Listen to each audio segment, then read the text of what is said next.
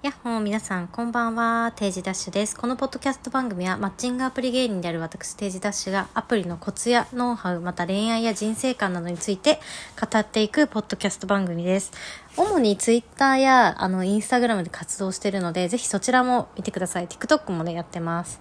で、えっ、ー、と、今回はですね、えー、ソロワーさんからの相談回答をしていきたいと思うんですけど、まあ、相談の内容をざっくりお話しすると、えー、女性からの皆さん相談ですね。で、えっ、ー、と、彼氏より、付き合ってる彼氏より自分の方が年収が高くて、まあ結婚考えてるけど将来が不安です、どうですかっていう質問と、あとは地方に住んでてなかなかアプリがうまくいかないっていう相談など、あとね、えー、3名の方のね、相談をお答えしていきたいなと思います。と最近私が、まあ、ハマってることとか、なんだろう、一番初めになんか小ネタみたいなのを 喋るようにしたいなと思って今日考えてたんですけど、最近私ですね、あの、インディバっていう、まあ、インスタとかには書いてるんですけど、インディバエステっていう、あの、高周波のマシンで、えー、っと、まあ、今だと脂肪吸引後のケアに使われてたり、まあ、もともとメインは送信、えー、っと、痩せること目的でのケアで使われてることで、まあ、もう20年以上ぐらい歴史がある機会があるんですけど、インディバっていうの。それにもう爆ハマりしてて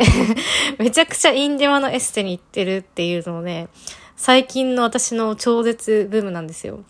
で、まあ、ちょっとインディバエッセについてちょっと魅力を語りたいんですけど、もともと4月の中旬ぐらいに、家の近くの、なんか、あの、一人でやられているマッサージサロン、そこは普通のマッサージなんですけど、なんかすごいね、ベテランの方にマッサージしてもらった時に、なんか私の体は凝り固まってるから、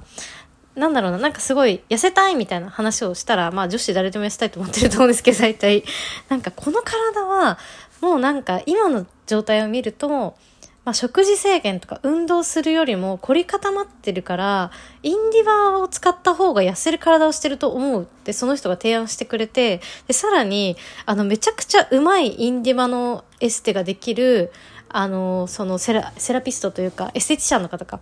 がいるサロンを知ってるから、紹介してあげるって言われて、で、私、こういうのって、あの、まあ、結果違ったっていうかめちゃくちゃいいサロンだったので全然違うんですけど、たまになんかね、ダイエット系の、なんていうのかな。あのー、まあ、パーソナルとか、あとは、まあ、普通のエステとか、松エクサロンとかネイルサロンで、まあ、何か別のサービスに勧誘して、あの、紹介料もらうっていうのを、まあ、大バングラの話なんですけど、たまにあるんですよ。まあ、私は結局あんま遭遇したことないんですけど、まあ、よく聞く話で、ワンチャンそれなのかなみたいな。昔それっぽいなと思って断ったことがあったので、それなのかなって思ったんですけど、その人はなんか割と信用できそうだなと思ったので、まあ、いや、まあ、お金、まあ、取られそうになったら断ればいいや、みたいな。とりあえず行ってみようと思って、その方の LINE を教えてもらって、予約して表参道のサロンに行ったんですよ、インディバの。で、一人でやられていて、もうね、15年以上インディバやってますって超、もうプロ 超プロの人を紹介してもらって、で、今はし、もう人気すぎて予約枠がないから、あの、ずっと常連さんが来てて、新規取ってなかったんだけど、まるさんの紹介だったから、ちょっと今回特別入れましたって言われて、で、受けてみたら、もうやっぱりすごく体が変わるし、あとは普通に、あの、痛いとか全然ないんですよね、インディバって。あの、温めて、あの、ほぐすっていう機械なので、マッサージとしてもすごく気持ちがいいなって思い、で、やっぱそれ受け始めてから、体のラインが変わってったりとか、あとはその症例写真を見ても、なんか、えっ、ー、と、私に似てる体型の方はこれで、ここれぐらい受けると多分これ、このぐらい変わりますよっていうのを見せてもらったら、その写真が、え、めっちゃ私じゃんみたいな。私じゃないんですけど、あのぐらい似てて、で、その人がすごい変わってるとかっていう例を何個も見せてもらうと、いや、これ、やっぱ普通にインディバってめっちゃすごいなと思って、今ね、めちゃくちゃいろんなサロン、今、週2ぐらいで 行ってるっていう話です。インディバはもともとあの、がん治療に使われてたりとかする、えー、機械なんですけど、あの、表面の体温ってあると思うんですけど、そうじゃなくて、あの、深部の体温っていう深部体温っていうものがあるんですけど、それを高周波を流すことによって高めると。で、そうなると、えっと、組織とか、ちょっと、私すごい詳しいわけ、あの、説明が上手なわけじゃないんですけど、まあ、血流がすごく良くなる。体温が上がることによって。で、えっ、と、まあ、細胞が活性化されて老廃物が流れやすくなったりとか、肌に、え張り弾力が上がるから、まあ、あとは女性の方だったら女性ホルモンがすごく活性化されると。なので、あの、バストアップにつながったりとか、あとは、なんか子宮筋腫があったりとか、子宮のトラブルがある人は、なんかそれが改善されるとかも、あとはもう、がん治療をされてる方がそれをかけることによって、まあ、抗がん剤の効果が良くなったり、あの、まあ、治療の効果が良くなるっていうのもあるみたいで、いろいろに効くんですね。あと、薄毛治療とかにも使われていて、なんで、あの、インディマの機械めっちゃすごいと思って、今もう自分で買いたいぐらい すごい感動してるんですね。なので、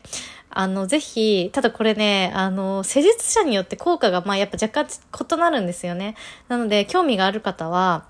あの、まあ、何件かぜひ行ってみて、まあ、長め90分か最低120分全身にかけて味わってみてほしいです。で、どういう人が向いてるかっていうと、やばい、もうインディマの話だけど、すごい喋ってる。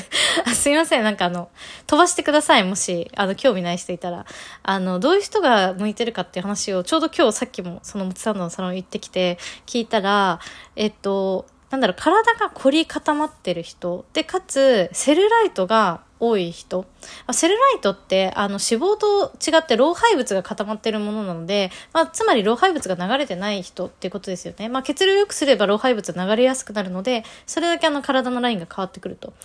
いうことなので、まあ、なんだろう、まあでも、受けてみないとわからないかもしれないんですけど、ぜひね、気になる方はやってみてください。逆に、なんか今日話して面白かったのが、インディゴの効果が、まあ、全くないわけじゃないけど、あんまり現れない人は、なんでかわかんないらしいんですけど、あの、キャビンアテンダントの方、CA の方はなんか独特な足をしてるみたいで、あんまり効果が出にくいと。あとは、体が老化してる人。それは、年を取ってるからあの、年齢いってると効果が出ないとかじゃなくて、20代でも体が老化してる人は効果が出にくいみたいです。で、20代で体が老化してるっていうのはどういうことかっていうと、なんかまあ、他の理由もあると思うんですけど、10代の時に女性だったら、あの、過度なダイエットして、あの、生理が止まったことがある人。とかだと、まあ20代前半でもかもしれないですけど、あの必要な栄養素が体に取り入れられてないので、なんか体が老化していくのが早いらしいんですよね。なのでそういう人はもうかけてもあんまり効果が出にくいと。で、今日話してて、あの、太ってる人とか脂肪とかセルライトがついて太って見える人は落とすことできると。努力で。でも、あの、一度体を壊して、例えば生理が止まって、痩せた人で、つまり体が老化した人あの、まあ、元から細い人は別に問題ないと思うんですけど、過度なダイエットをして、まあ、えー、食事制限をして生理が止まって、まあ、つまり、えっ、ー、と、裏側では体が老化してる人は、老化を、あの、若返らせることもできないと。なので、やっぱり10代での無理なね、ダイエットとかは本当に絶対にやっちゃダメだと思いますし、まあ20代とかでも、まあ、ほどほどに、まあ結局食事制限めっちゃしてもまた食べればね戻っちゃうと思うので健康的に痩せるって本当に大事なことなんだなと 今日思いました。そうインディマ本当にあのめっちゃ良すぎてサロン開きたいぐらいなんですけどあの、まあ、やっぱ施術者の腕によっていろいろ効果が変わってくるっていうのがあるのでねやっぱ採用とかメンバーが難しいなっていうのを感じてるのですが、私はめちゃくちゃ出したい 気が満々なので、もし、あの、セラピストというか、エステティシャンか、そしてご興味ある方は、あの、すでに経験がある方、まあ、インディバーあればかなりですけど、あの、マッサージだったり、エステとしての経験がある方、もしくは、経験ないけど、もう、インディはすでに受けたことあって、めっちゃ好きっていう人だったら、あの、すごく良さをね、わかるし、勉強できると思うので、もしね、それで、あの、ちょっと、私の会社に あの、入社してくれる人がいたら、あの、正社員、業務委託、まあ、あと時短勤務で、えー、アルバイトとか業務委託でも検討可能なので、あの、DM ください。ということでね、ちょっと10分もインディマについて喋ったんですけど、本題に行きたいと思います。じゃあ、まずはじめに一つ目の相談からいきたいと思います。えー、っと、じゃあ一つ目。えー、私は看護師でフルで夜勤もしているので、今の彼氏より年収が多いです。まあ、と言っても月に4、5万ぐらいです。彼は結婚も考えている相手です。これから女性として妊娠出産というライフステージを迎えるにあたり、年収が低い彼と結婚していいか、生活しているか、私が何か病気になったらどうしよう、やっていけるかなと不安になってしまいます。けど今後のために今頑張っておけばいいですよね。キャリアアップ目指して頑張りたいと思います。まあ、あの、相談というか、あの、なんだろう、宣言みたいな感じだったんですけど、えまあ月に4、5万彼より年収が多いってことなので、多分年間で言うとまあ、100万もないですよね。60万円ぐらいの差なのかなって思うので、まあ、それぐらいの差だったら正直、まあ大して変わらんと。手取りにしたらまた変わんないじゃないですか。だからそんな気にしなくていいと思うんですけど、まあもしもっとね、例えば年収で100万、200万、300万、まあ、特に女性で自営業されてたりとか、あの、ハイクラスな仕事されてる方だったらもっと、あの、1000万とか何百万っていう単位で差が出る人もいると思います。ちょうどね、アベプラでこの間、あの、アベマプライムの YouTube で、あの、旦那より稼いでる、あの、妻っていうテーマでね、お話があったと思うんですけど、やっぱね、私は、もう現代の時代では、もう女性の方が多く稼ぐカップルとか人って絶対増えてくし、もう今も多いと思うんですよね。だからそうなった時に、もうなんか不安とか言ってられないですよね。それでじゃあやめた方がいいって言ったら、あの結婚できない人がたくさん続出しちゃうので、私すごく大事だなって思ってる考え方は、例えばじゃあ月に100万円稼いでる人、収入があるっていう人でも、その男性がめちゃくちゃ浪費癖とか飲み癖があって、毎月90万とか100万、もしくは借金して、あの、110万、120万使う人っているんですよ。だから、もちろん収入も大事なんですけど、その人がどれだけ支出するかっていうのもすごく大事で、例えばじゃあ女性側の方が稼いでるけど、まあなんやかんや女性の方がお金使うしかかるじゃないですか、その、なんだろう、まあ人にもよると思うんですけど、そうなった時にじゃあ数万とか10万円ぐらいの差だったら、男性の方が倹約家だったり、あんまりお金使わないのであれば、実質まあなんだろう、収支は同じになるんですよね。まあもちろんその支出は変動であるので、じゃあ女性のね、支出を減らせば女性の方が収入多くなるっていうのはあると思うんですけど、やっぱ結婚って考えたらそんなにあの収入をね、すごくコントロールして相手を選ぶってこともうん、もちろんできなくはないけど、あの、そればっかり言って言ってられないので、今ね、仲良く、あの、好きな彼と結婚考えられているのであれば、ま、多少はね、そこは、まあ、女性側が頑張るとか、じゃあ彼は節約してね とか、あのなんだろう、か、家事上手になってね、とか、まあ、それか自分の職場寄りにちょっと住んでね、とか、なんかまあ、ちょっとしたお互いの情報で解決できる部分があると思うので、なんかそんなに心配しなくても大丈夫だよってことを言いたいなと思います。ね。でもすごい、やっぱ看護師の方だと、やっぱ夜勤もあったりとか、がっつり働いてると結構年収ね、高いケースもあると思うので、まあそういう問題もね、抱えるとは思うんですけど、もうこれからの時代ね、あの、全然気にしなくていいと思うので、まあ問題がないね、収入であれば大丈夫だと思います。次。テイタちゃん、こんにちは。いつもなるほどと勉強させていただいております。私はテイタちゃんの地元に住んでいるものですが、あ、私地元は長野県です。えー、出会いに枯渇しています。アプリや合コンや紹介などいろいろしてみたのですが、いまいちうまくいかず、多分アプリの選び方や自分の進め方が悪いんだと思います。彼氏は欲しいけど、いない環境にも心地よさを感じていて、真剣にやれていないのかなと思います。さらに自分が割と大手の企業に勤めていることから、相手の学歴や収入などを見てしまいます。ただもう20代も後半になりそろそろ結婚もしたいです。私は外見には自信がないのですが、さらに地方済みではおすすめのアプリありますか？有名な、えー、アプリはやりました。お忙しいところ恐縮ですが、えー、ご回答いただけると嬉しいです。ということでしたね。はい。えっ、と、まあ、長野県に住んでいる方で20代後半女性で、まあ、出会いに枯渇しててアプリとかやってるけど、まあ、いまいちうまくいかないということですね。えっと、まず、マッチングアプリは、うーん、そうですね。私もあの、正直、あの、地方で実際動かしたことがあんまりないので、まあ、出張行った時にやったりとかしてたんですけど、まあ、なんとも言えないんですけど、やっぱり、その、首都圏とか、まあ、都心部ほどの、あの、パフォーマンス出せないっていうのが正直です。なんでかっていうと母数が少ないから。それはもうアプリをやってる人っていうか、そもそもの若者でフリーの人で、まあ会える距離にいるっていう人が少ないので、もうこれはもうしょうがないんですよね。なので、アプリがうまくいかないっていうのは、まあその、長野でうまくいかないっていうのは、ご自身のせいというよりかは、まあ限界値もあるのかなと思うので、そこまでまあ、なんだろう、深刻に考えなくてもいいのかなと思います。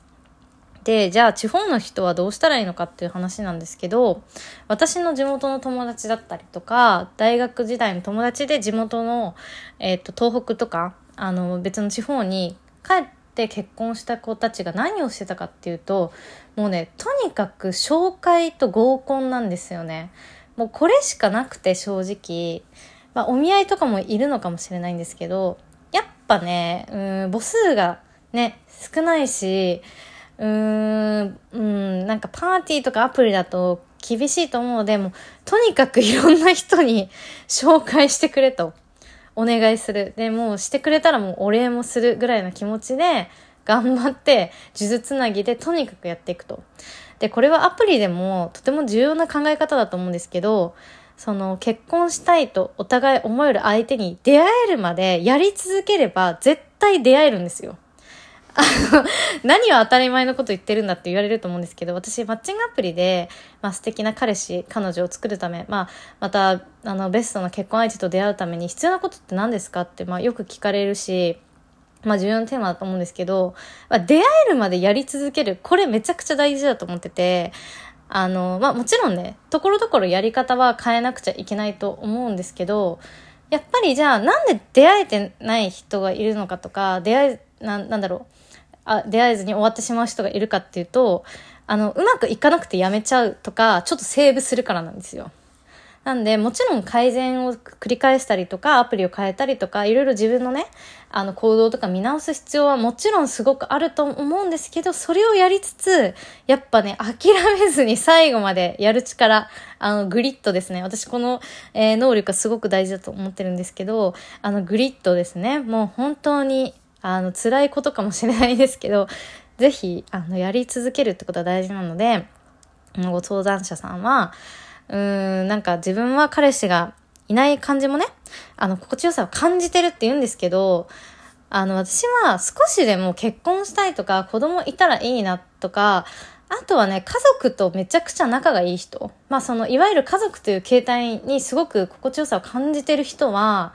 もうね、絶対絶対とも言えないけど、一度は結婚した方がいいと思うんですよ、正直。なので、まあなんでかっていうと、やっぱ、まあこれ私ちょっとまだ到達してないんでわかんないんですけど、予測ですよ。やっぱね、一人も楽しいし、あの、結婚しないで独身の方がお金を使えたりとか、子供がいない方が使えるっていうのもあるじゃないですか。でもね、なんかお金を使うことって、すぐ尽きるんですよね。その贅沢なものを買うとか、いいレストランに行くとか、エステに行きまくるとか、あのー、結構すぐ終わっちゃうし、まあ、あとね、もう本当に、あの、な、不動産を買うぐらいしか、その、大きい金額をバコンと動かすとか、なんだろうな、新しいエンタメってなくなってくるんですよね。あとは一人で楽しむっていうのも、やっぱり独身をもう十何年ってやってたらだんだん秋は来ると思うんですよ。あの、もちろんそれが心地いいっていう人もいると思うんですけど、少しでも結婚とか、えー、子供に興味があったり、あとは普通に自分の親が好きとか家族、実家が大好きっていう人も親はいずれ先に死ぬので、その家族がなくなっちゃうんですよね。ってなったら自分で形成しておかないと、その幸せはなくなって一人ぼっちになっちゃうので、やっぱりね、うん、早いうち、まあ、20代後半から30代前半のうちには、やっぱり今はどうかなって思っても、あの、年齢若ければ若いほど男女ともに有利なので、将来の予防として、それこそ保険として、あの、結婚を意識したね、活動を精一杯頑張ってみて、まあ、それでもダメだったら、あの時頑張ったけどダメだったって諦めつくと思うので、やっぱ言い訳せずにね、や、やりきることは大事だと思います。なのでね、あの、これだけアプリもやってて、あの、結婚したいって言ってるけど、彼氏いないの心地よさを感じてる、心地よさを感じてる場合じゃないんですよ。もうね、あの、気合い入れて、あの、やりきることが大事だと思うので、ぜひ頑張ってください。ね。もう私の結構地元の友達もすっごい悩んでる子たくさんいたけどあの出会えない出会えないどうしようってあの都会と違ってなかなかいい人いないしでみんな高校の友達とかは、まあ、その地方でも大体その県庁勤務か、まあ、せめて市役所勤務かもう大大卒で優秀な大学の看護師とか、まあ、やっぱ女医さんとかってなってくるとあのこの方が書いてあるようになんだろ、収入が高いから、地方でその同じぐらいの数字の人探すの大変って言ってるんですけど、みんなね、それなりにあの、納得した相手をちゃんと 見つけられてるので、本当に人にお願いして、紹介紹介紹介って、諦めずに、ちょっと原始的なやり方なんですけど、あの、地方はね、私それの方がいいと思います。もちろんアプリをやってみるのもすごく大事だと思うんですけど、一旦やってみてダメだったら、か、もう両方でね、とにかく頑張ってみるのいいと思います。思うのでもうありとあらゆる人にねお願いしてやってみてくださいはい、ね、応援しています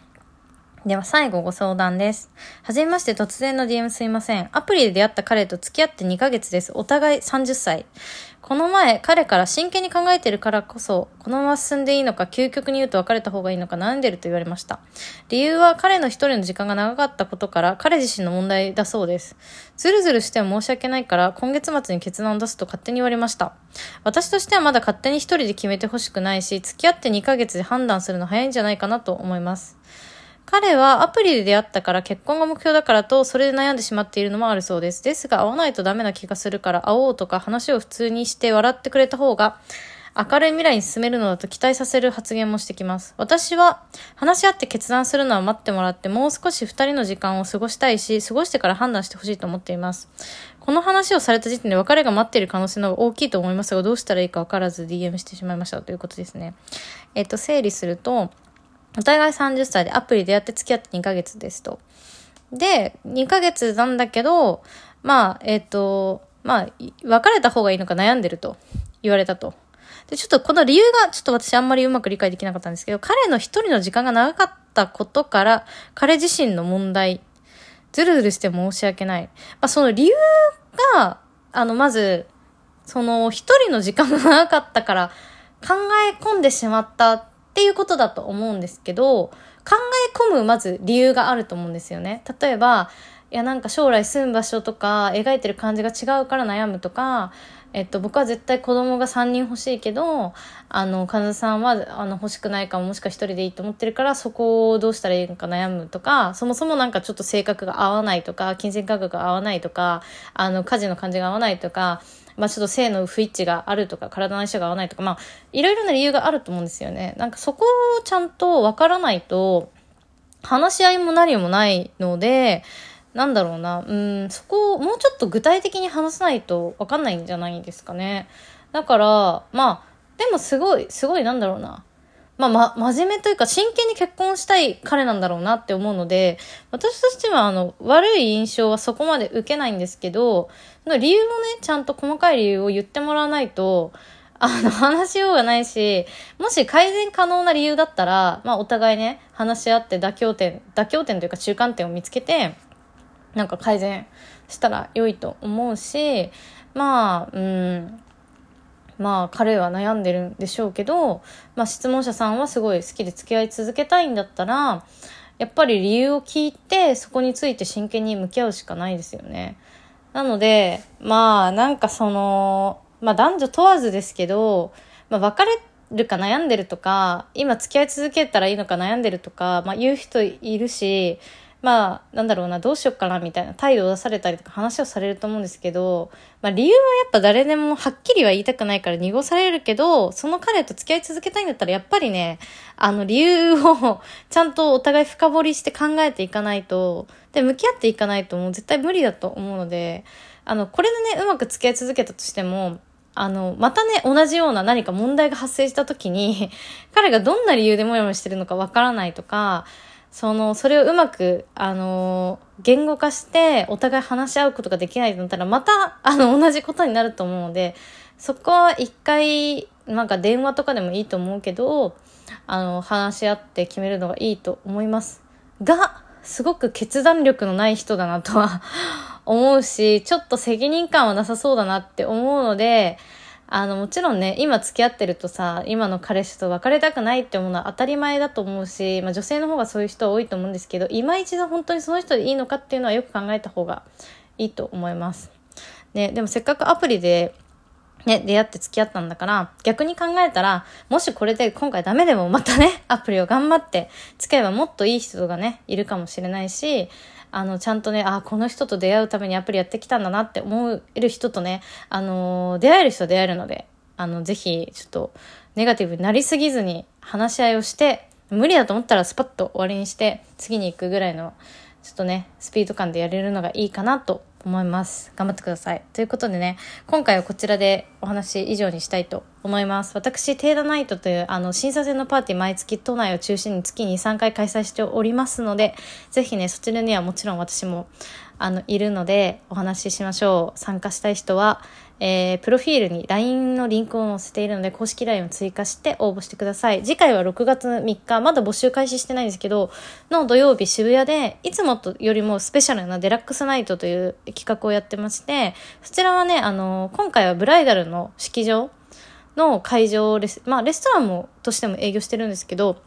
そこの、えー、2階フロア貸し切りでビュッフェ付きのあのレストラン提供のイベントでやるのでいつもよりスペシャルな会になっております。前ねその私の会社のインターンの子たちとあのご飯会をしてそこをね利用させてもらって結構美味しくて雰囲気も良くてあのサービスも良かったのであここでイベントやりたいなと思って それで開催になったという感じですねあの、LINE 追加しておくとお知らせが流れるので、ぜぜひ皆様お待ちしております。あと私、えっ、と、Twitter とインスタと TikTok、あとこんな感じで YouTube もやっておりますので、ぜひそちらもご覧ください。あと、Spotify でここう、回答してほしい相談や質問があったら、えー、Instagram の DM の方で、あの、できたら年齢と、あの、居住地、あの、都道府県までで全然大丈夫なので、あの、もうそうやって送ってくれると回答しやすいのでお待ちしております。ということでまた次回のポッドキャストでお会いしましょう。バイバーイ。